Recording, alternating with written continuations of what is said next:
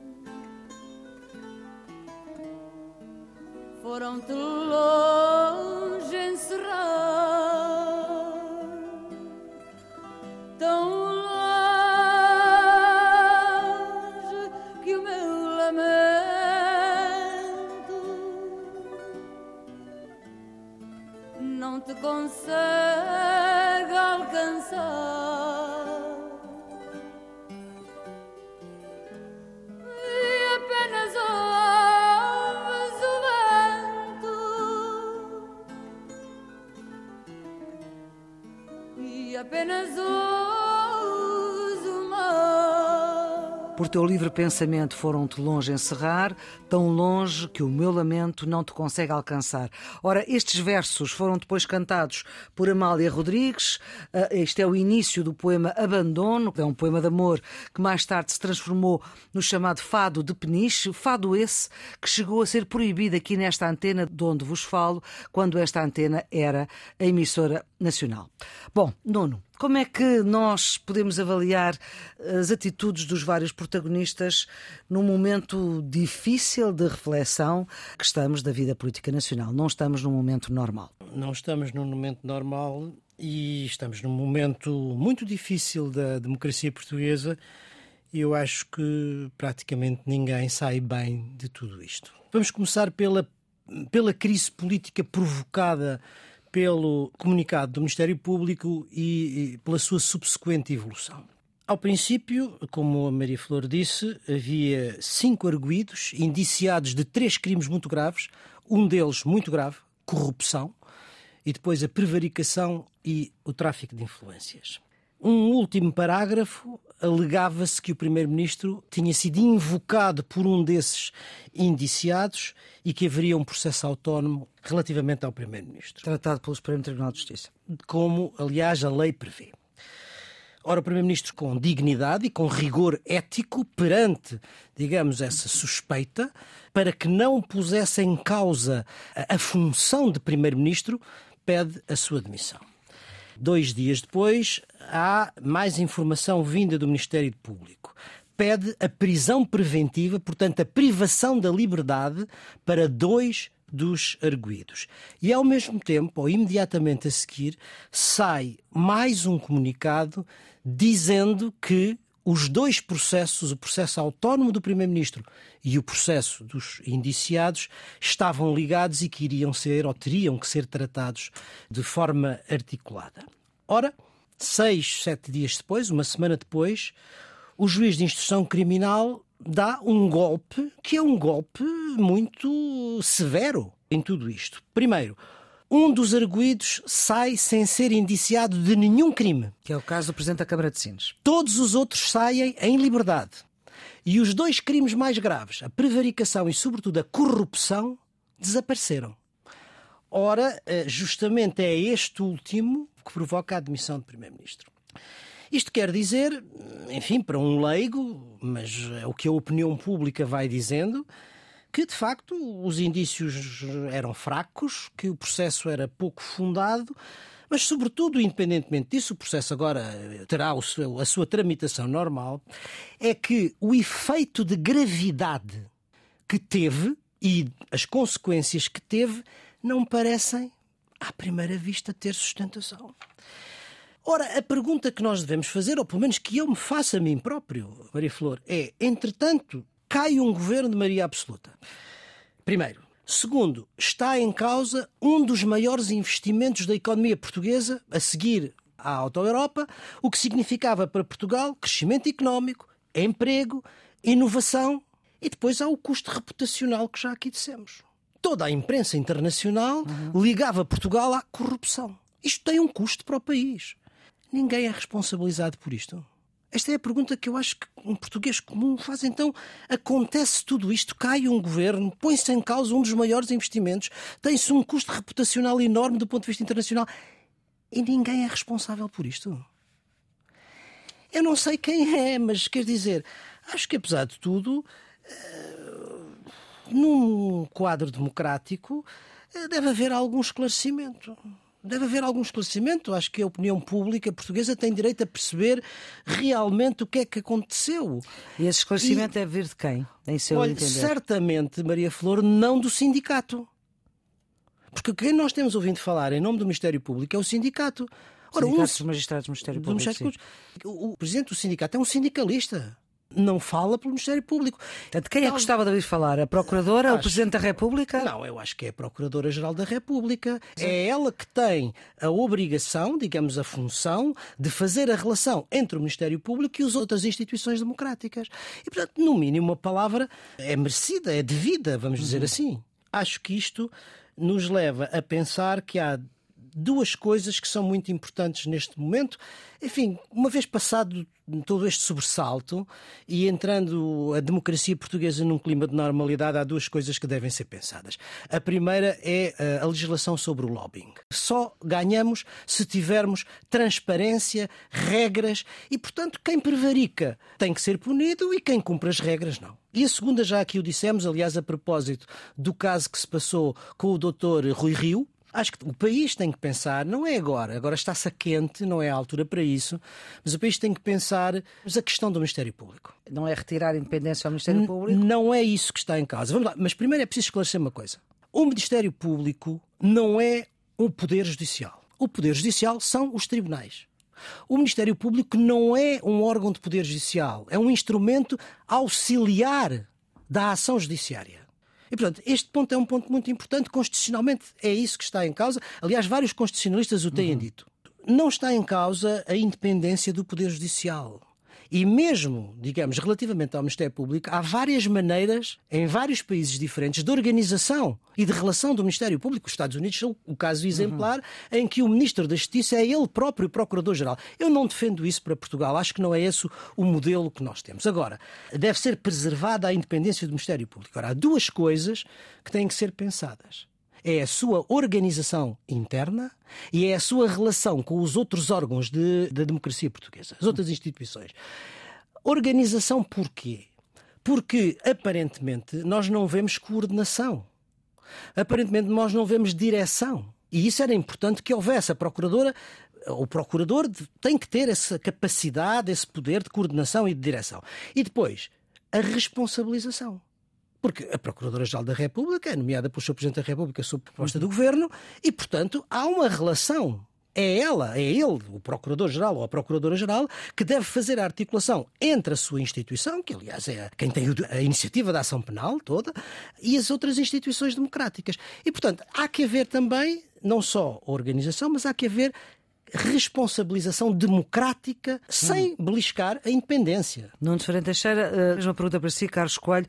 Como é que avalia a atitude dos protagonistas? Porque a situação hoje, entretanto, passaram-se várias coisas da semana passada para cá. Há protagonistas que tiveram uma atitude que eu acho que é reprovável, mas eh, vamos tentar ir eh, ponto por ponto. Eu acho que não é por acaso que o atual Primeiro-Ministro, António Costa, logo em cima dos acontecimentos, recomendou aos camaradas socialistas para não caírem na armadilha da crítica ao Ministério Público. Porque me parece eh, que face a deu estas resultado no passado, não é? Exatamente, deu mau resultado no passado. Eu acho que António Costa, que se quis demarcar da herança de José Sócrates, muito compreensivelmente, não quer ter para o PS um registro de permanente crítica às instituições da justiça que investigam alegados crimes. E eu creio que a pior coisa que nós podemos fazer neste momento é fragilizar as instituições do Estado. No Sr. Teixeira estava a recordar, e a Flor também, na introdução que fez, que houve uh, um conjunto de crimes que não foram mantidos pelo juiz de instrução criminal. Sob esse ponto de vista, só dois registros muito simples. O primeiro é que o instrumento institucional da defesa funciona independentemente da acusação do Ministério Público. Quem tem que decidir é o juiz de instrução criminal uhum. e o juiz validou alguns indícios e não validou outros. E isso fez ao abrigo do seu critério, de acordo com a sua competência, com a sua autoridade. Muitos juristas dizem, aliás, que com a moldura penal em Portugal é muito difícil de provar o crime de corrupção, porque se tem que estabelecer um nexo direto e lógico entre uh, transferência uh, de benefícios, sejam eles financeiros ou de outra natureza, e o ato no qual assenta a suspeita de corrupção mas todos ficaram indiciados pelo tráfico de influência. Olha, o tráfico de influência é um crime. Pessoas como Armando Vara cumpriram pena de prisão exatamente por esse crime. E, portanto, não parece que o facto de haver alguns indícios que foram validados e os outros que não foram validados, e o processo prosseguir com crimes indiciados, a nossa atitude deve ser de prudência e deve ser esperar que os instrumentos da justiça funcionem e que uh, as autoridades judiciárias cumpram com independência o seu papel. Creio que é isso que se espera das instituições do Estado. Agora, esta atitude mais, eh, se quisermos, responsável, deve ser de todos. É? Por exemplo, aquilo que aconteceu com o Governador do Banco de Portugal não me parece que corresponda a uh, uma atitude institucionalmente correta porque Mário Centeno envolveu-se em conversas para substituir o Primeiro-Ministro, para assumir essa função.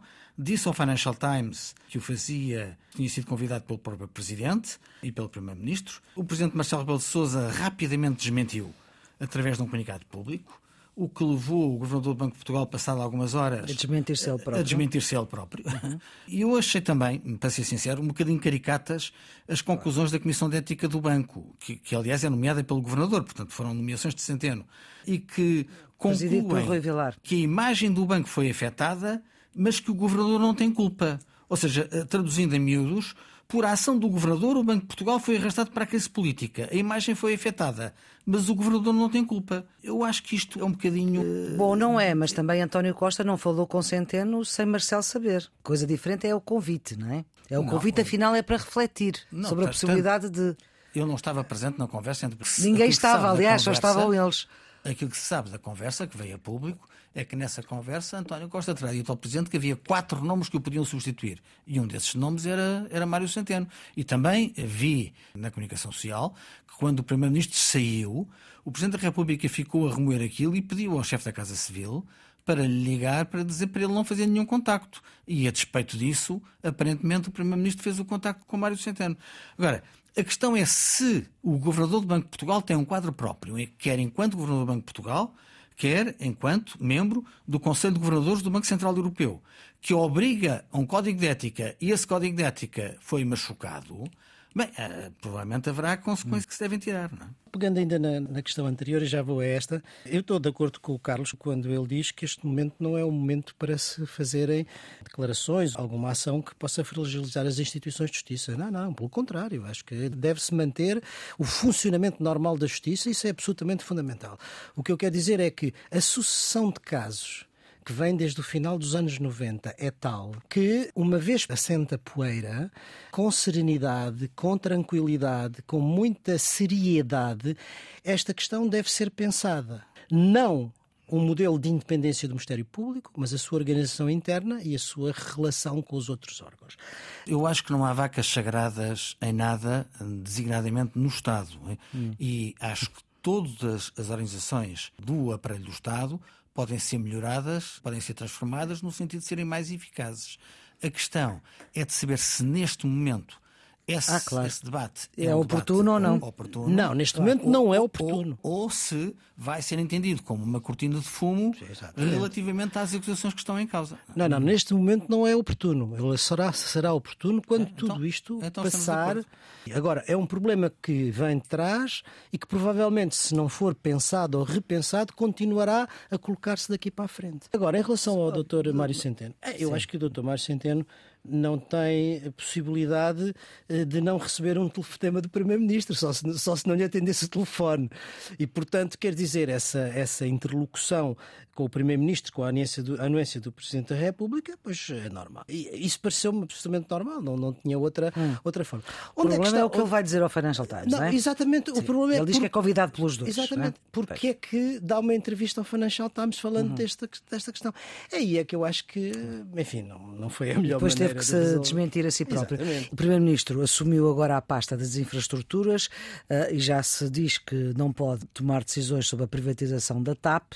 Uh, Carlos, como é que olha para isto? Eu acho que é normal, primeiro, que o Primeiro-Ministro assuma as competências Sim, de João Galamba. Do ministro, do ministro, Era impossível manter João Galamba no governo. Aliás, João Galamba tem também neste, neste episódio um comportamento que é censurável, porque ele, com alguma arrogância na Assembleia da República, garantiu que não se demitia passadas algumas horas, teve que dar o dito por não dito e apresentar a sua, a sua demissão. Por razões pessoais e familiares, o... considerando ter condições políticas para continuar. Se recordarmos a ligação de Galamba a José Sócrates e também, aliás, de Vítor Scária, percebe-se a referência de Alexandre Leitão, que disse eh, ser muito importante para o Partido Socialista fazer uma reflexão, diz ela, que não foi uhum. feita até agora, sobre o período pós-socratismo uhum. e as influências que este período deixou.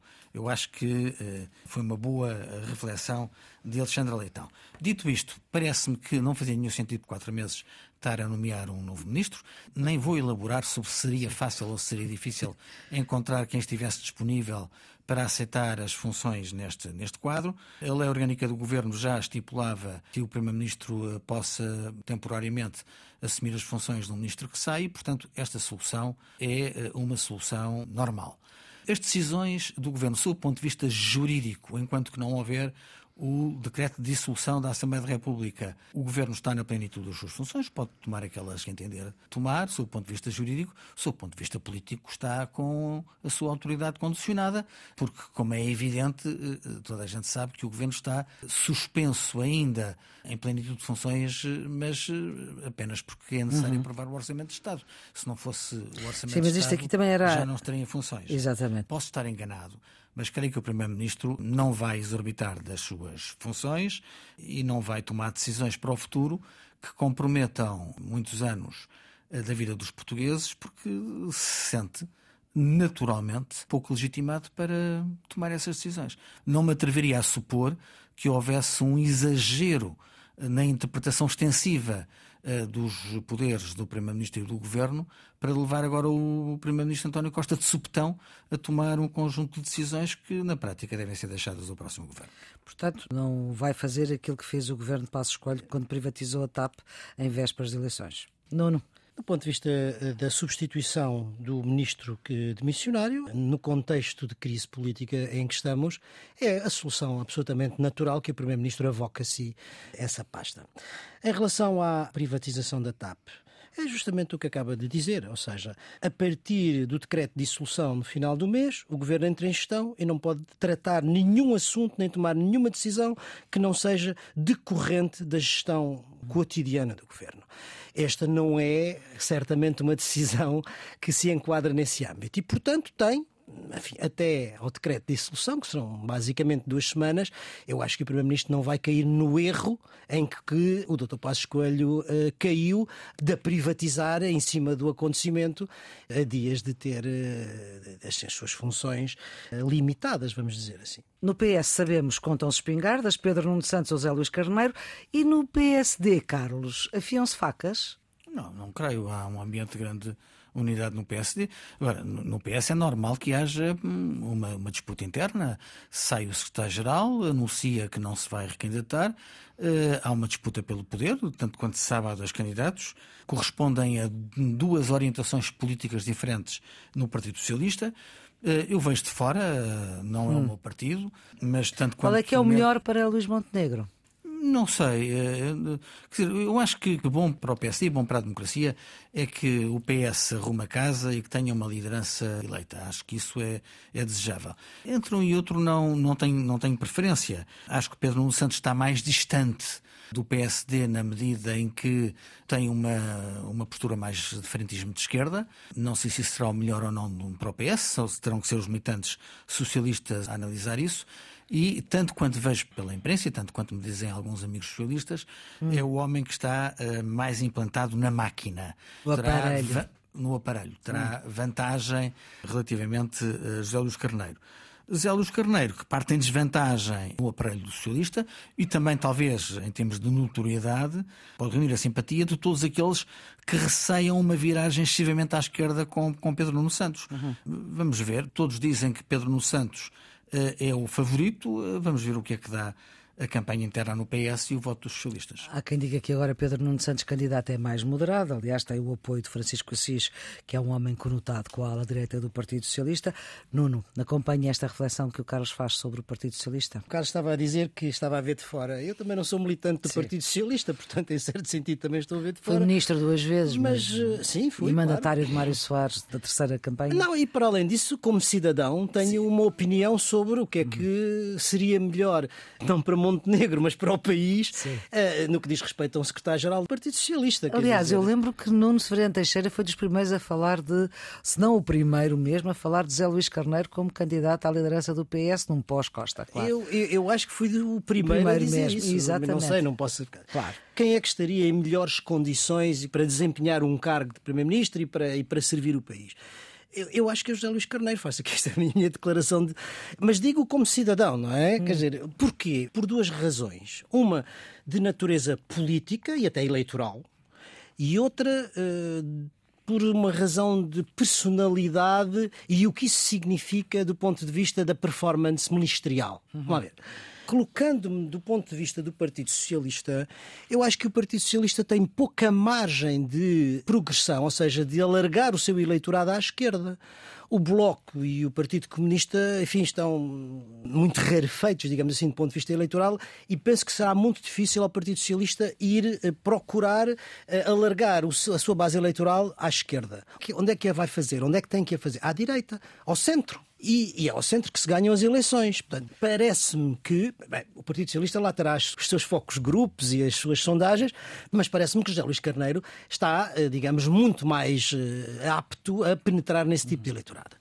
Mas depois eu acho que há também uma razão relativa à personalidade das pessoas, não é? E o que isso significa do ponto de vista da performance política. Por exemplo, se estivesse em causa como objetivo ser candidato a líder da oposição, eu diria que Pedro Nuno Santos seria o melhor líder da oposição. Pela sua combatividade, pela sua capacidade de confrontação, pelo o teor tribunício que tem, em que é de facto um exímio. Agora, se o que estiver em causa é ser Primeiro-Ministro, eu acho que José Luís Carneiro tem características pessoais que são mais adaptadas de competência, de segurança, de serenidade, de bom senso, até de sobriedade institucional, portanto, sentido de Estado.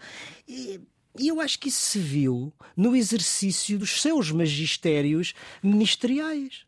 Repara uma coisa: Pedro Nuno Santos tinha um ministério com um dossiê muito complicado que era a TAP. Não correu bem. E não correu bem de tal maneira que Pedro Nuno Santos, aliás, com muita dignidade, acabou por se demitir. Zé Luís Carneiro não tinha um dossiê difícil, tinha um ministério, todo ele muito difícil, incluindo uma herança política chamada CEF. E ele geriu-a de uma forma muito bem.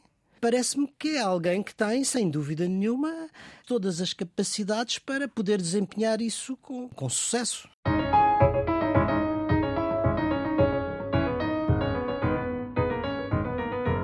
Espanha, Pedro Sánchez fala em nome da reconciliação nacional para justificar a amnistia, que não é só para os dirigentes políticos, diz que é essencial para evitar a extrema-direita no poder em Espanha.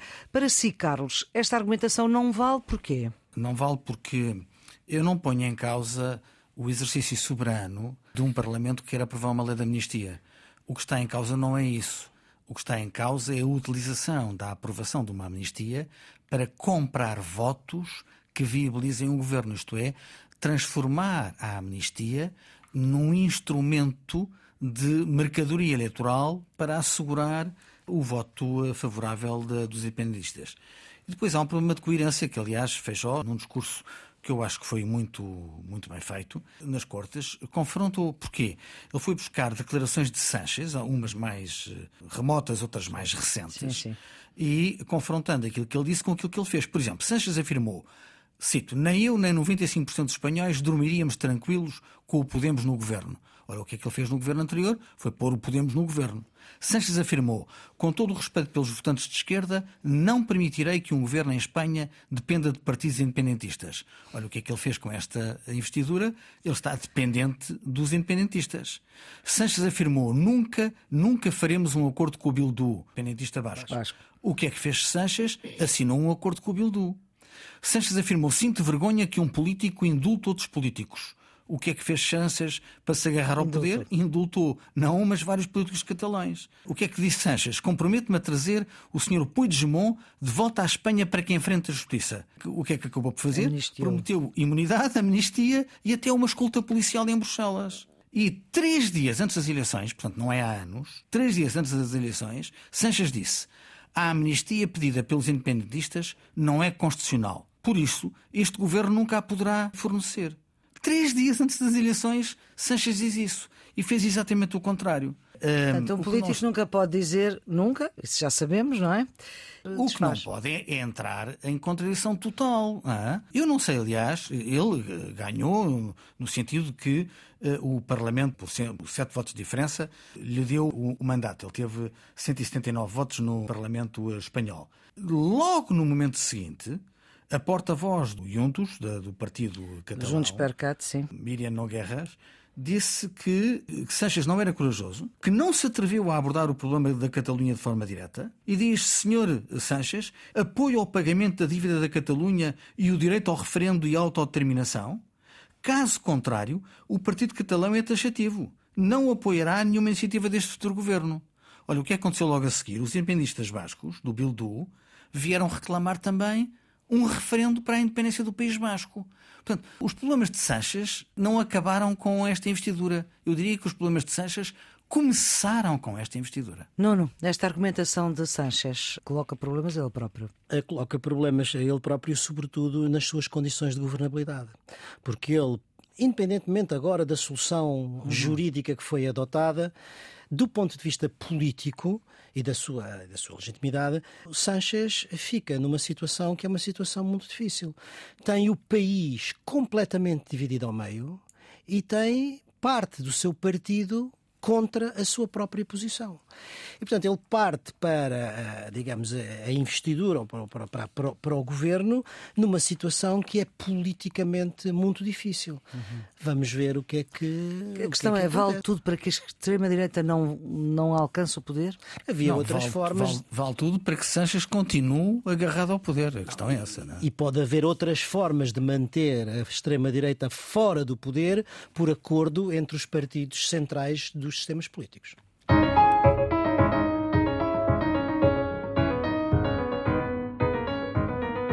Vamos para os redondos, bicudos e quadrados. Nuno, seu redondo. Para Svetlana Sikhanovskaya e para a sua luta pela democracia. A líder da oposição bielorrussa é exilada na Lituânia, onde lidera uhum. o governo sombra, o governo exílio.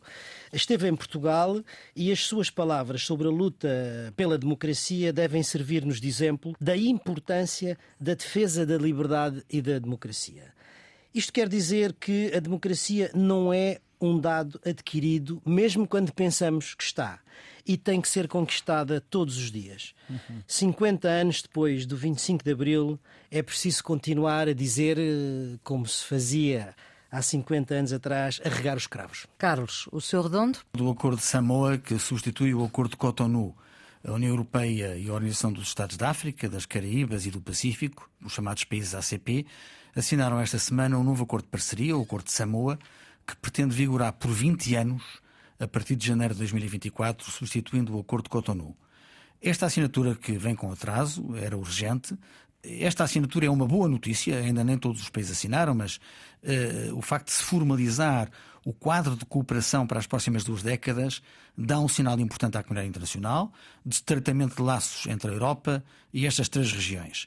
Em conjunto, representamos um espaço de 2 mil milhões de pessoas, mais de metade dos assentos na Assembleia Geral das Nações Unidas. E espero que este novo quadro vá além da mera substituição formal do acordo anterior, que represente mais oportunidades de cooperação e de investimento, e é justo dar os parabéns ao deputado Carlos Zorrinho, que foi o deputado europeu eh, eleito por Portugal que mais se empenhou para eh, este sucesso. O seu quadrado, Nuno?